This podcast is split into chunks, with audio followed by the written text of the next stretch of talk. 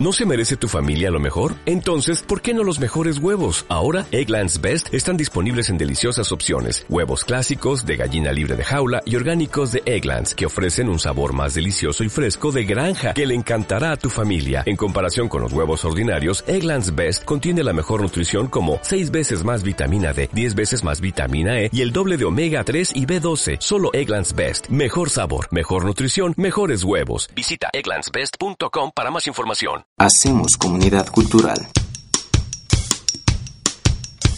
Pulso Radio. Hola, ¿qué tal? ¿Cómo están? Mi nombre es Carlos Camacho, soy jefe de carrera de Ciencias de la Comunicación de aquí de la Universidad La Salle. Por hoy les voy a platicar acerca de lo que es el Consejo Nacional para la Enseñanza y la Investigación de las Ciencias de la Comunicación. A lo mejor muchos de ustedes que son estudiantes o que son egresados de la disciplina de comunicación no conocen qué es el CONEIC.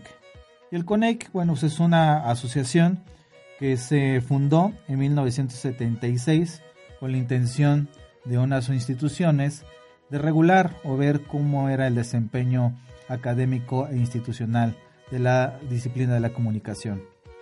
Es por ello que el Consejo Nacional para la Enseñanza la investigación de la ciencia de la comunicación se fundó el 30 de abril de 1976 como, con universidades como la NAHUAC, la Universidad de Chapingo, Universidad Autónoma de Nuevo León, la UAM, Xochimilco, la Universidad de Monterrey, también la Universidad del Bajío, ¿no? que también es de la Universidad La Salle, la Universidad del Tepeyac, la Ibero y otras universidades se reunieron para platicar sobre cómo podríamos estar vigilando en algún momento, estar haciendo una serie de recomendaciones a las instituciones de educación superior para en verdad generar un programa de excelencia académica.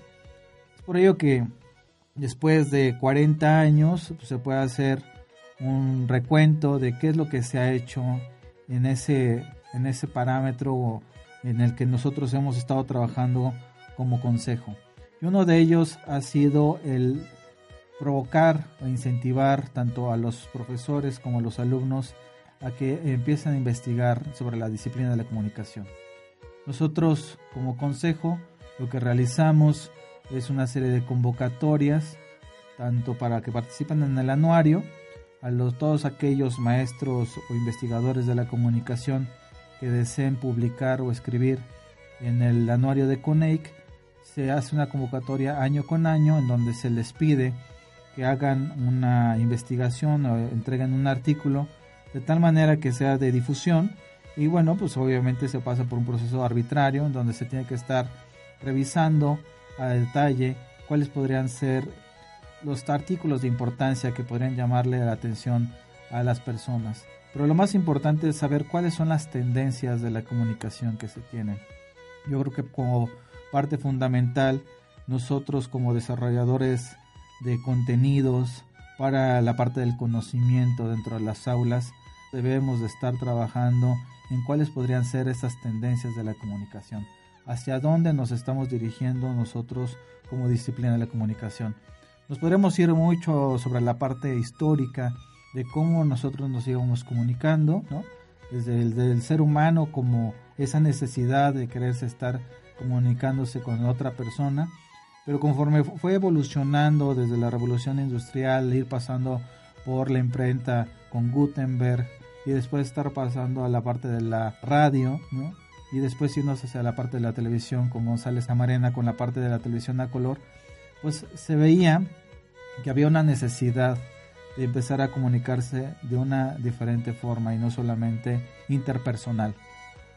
Una de las razones fundamentales que se había dado era porque necesitábamos estar comunicándonos constantemente, el saber qué era lo que estaba sucediendo y por eso los periódicos empezaron a tener una importancia. Pero después la importancia que se empezó a dar en los medios de comunicación no solamente era eso, sino el que se necesitaba tener una inmediatez. De ahí que surgió la radio y la televisión. Antes para que nosotros pudiéramos comunicar entre un punto y otro, si había una distancia de más de 200, 300 kilómetros, pues costaba mucho trabajo porque teníamos que mandar a alguien, enviar, ya sea por telégrafo o en el peor de los casos, pues mandar a la persona a que se trasladara para dar el mensaje. Eso yo creo que fue la gran importancia que se le dio a los medios electrónicos de empezar a comunicar de una manera pues inmediata. Esta herramienta se convirtió tan poderosa que pues obviamente se necesitaba de cierta forma también especializarla, darle mayor no tanto el fondo sino la forma del estar trabajando con los contenidos, hacia dónde debemos de estar trasladando esos contenidos y no solamente la parte de informar, sino también el estar dando la parte del conocimiento. Y conforme fue avanzando los tiempos, pues bueno, se han ido trabajando con nuevos modelos, nuevas teorías, sacando la explicación de por qué, por qué se han estado dando estos fenómenos comunicacionales, ¿no? ¿Por qué hoy ya no veo tanto la televisión y me estoy trasladando hacia la parte de las redes sociales o me estoy yendo a un medio digital como podría ser Netflix, ¿no? En algún momento me han preguntado cuál ha sido las problemáticas que se han dado en relación a la televisión, que si la televisión va a morir o no va a morir. Y en verdad la televisión no va a morir, lo que tiene que pasar es que se tiene que transformar. La televisión debe tener conciencia de que las generaciones que tenemos actualmente ya no son como las que había hace 30, 40 años, que eran pasivos, sino que son totalmente activos. Esta comunicación debe de ser mucho más dinámica, de tal manera que pues obviamente este medio tiene que estar transformándose. Sí, efectivamente, la televisión puede morir si no toma como conciencia el desarrollo de nuevos contenidos y que debe estarse trabajando ya con un esquema multiplataforma. Multiplataforma llamémoslo con un efecto transmediático en donde la temática o el punto importante sea la historia y esa historia se vaya traspasando hacia los demás fenómenos. Entonces ese es uno de los puntos importantes de los que nosotros como Consejo de la Comunicación eh, estamos trabajando para poder estarle dando una serie de recomendaciones y que deben de estar aterrizados en los programas académicos. Hay muchas instituciones que por desgracia llevan 10, 15 o hasta 20 años y que no han hecho ninguna modificación curricular en los programas académicos. Y la verdad es que para mí como presidente en algún momento me puede generar un enojo porque no puedo entender que esas instituciones sigan enseñando la disciplina de la comunicación si en verdad no están totalmente actualizados. Yo creo que la vida de la disciplina de la comunicación deriva de los contenidos programáticos y esos contenidos programáticos los tenemos que estar viendo hacia la parte del futuro, hacia dónde estarían los nuevos roles comunicacionales. Hoy el comunicólogo no solamente puede tener una función del periodista o puede estar eh, enfocado hacia la parte de la información en el ámbito de la radio o de la, o de la televisión, sino también hoy el comunicólogo se está enfocando en otras líneas de conocimiento desde la parte organizacional, política, educativa, cultural, social. Y por eso el comunicólogo ha tenido un repunte como disciplina, porque se ha manejado como una parte de la comunicación estratégica. Y creo que nosotros como comunicación aquí en la Universidad de La Salle hemos hecho hincapié en que los jóvenes deben de estar enfocándose muchísimo más hacia esta parte en donde deben de analizar y ver cuáles podrían ser las posibles soluciones que se le podrían dar en la parte comunicacional o anticiparte a las problemáticas que pudiera llegar a tener la empresa o una persona a la que se le está manejando un plan o una estrategia de comunicación. Siempre lo he hecho hincapié que creo que si nosotros como comunicólogos estuviéramos como pieza esencial dentro de un organismo de comunicación, podríamos dar la información como debiera de ser. Yo pongo los ejemplos como el caso específico en la presidencia de la República.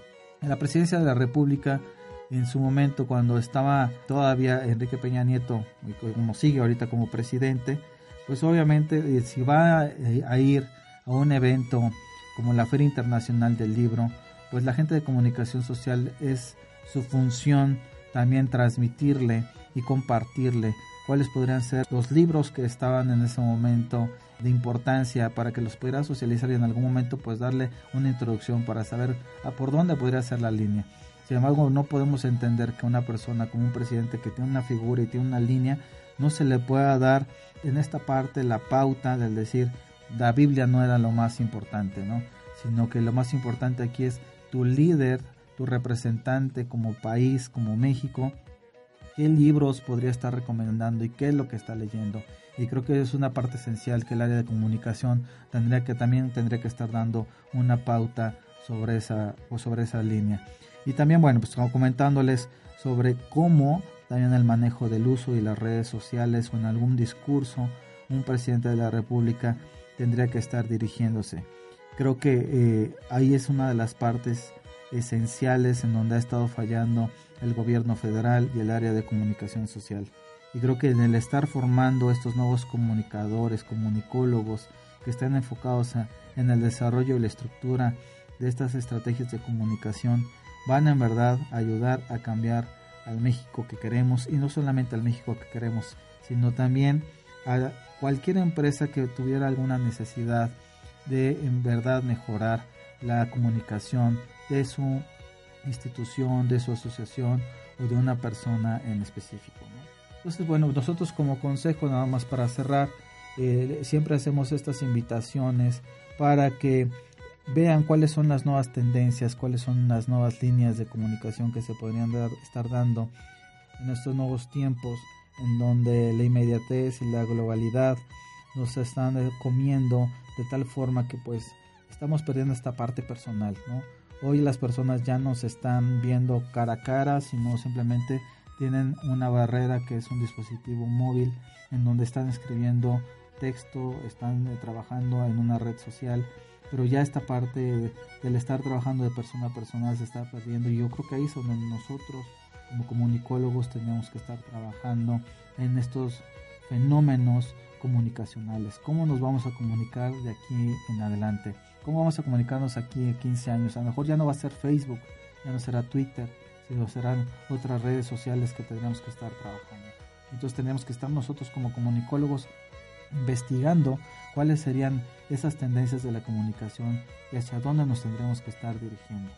Hoy se han dado cuenta que los mensajes son más importantes que otros elementos para poder vender un producto, un servicio o dar en algún momento una propuesta que si no tiene en verdad un refuerzo comunicacional que esté bien desarrollado, bien construido y que le vaya al público objetivo porque hoy ya no vamos solamente a las masas, sino vamos muy direccionados hacia ciertos nichos de mercados, entonces tenemos que nosotros identificar cuáles podrían ser esos posibles públicos objetivos con los que podríamos eh, en algún momento trabajar y darles este mensaje. Entonces creo que nosotros como comunicólogos estamos teniendo una parte esencial y fundamental dentro de estas épocas, así como hay un arquitecto, un abogado, y hay un ingeniero que toman como esencial el poder llevar a cabo en una empresa el éxito, creo que el comunicólogo también en poder dar estos mensajes claros, precisos y concisos en donde puedan dar la imagen de una empresa estable, creo que es algo importantísimo y que por eso han tomado un rol en el que hoy los comunicólogos empiezan a tener puestos directivos en un área de dirección de comunicación. Espero que esta pequeña charla en donde les estoy platicando qué es lo que hacemos nosotros como CONEIC, cuáles podrían ser estas tendencias de comunicación y hacia dónde vamos.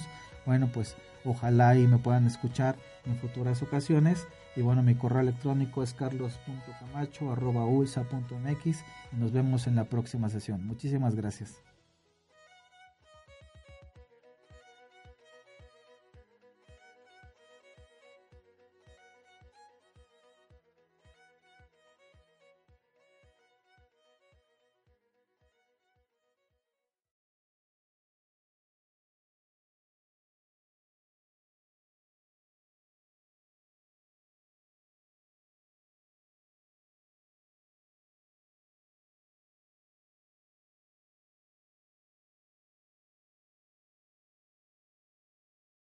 En Sherwin Williams somos tu compa, tu pana, tu socio, pero sobre todo somos tu aliado, con más de 6.000 representantes para atenderte en tu idioma y beneficios para contratistas que encontrarás en aliadopro.com. En Sherwin Williams somos el aliado del PRO.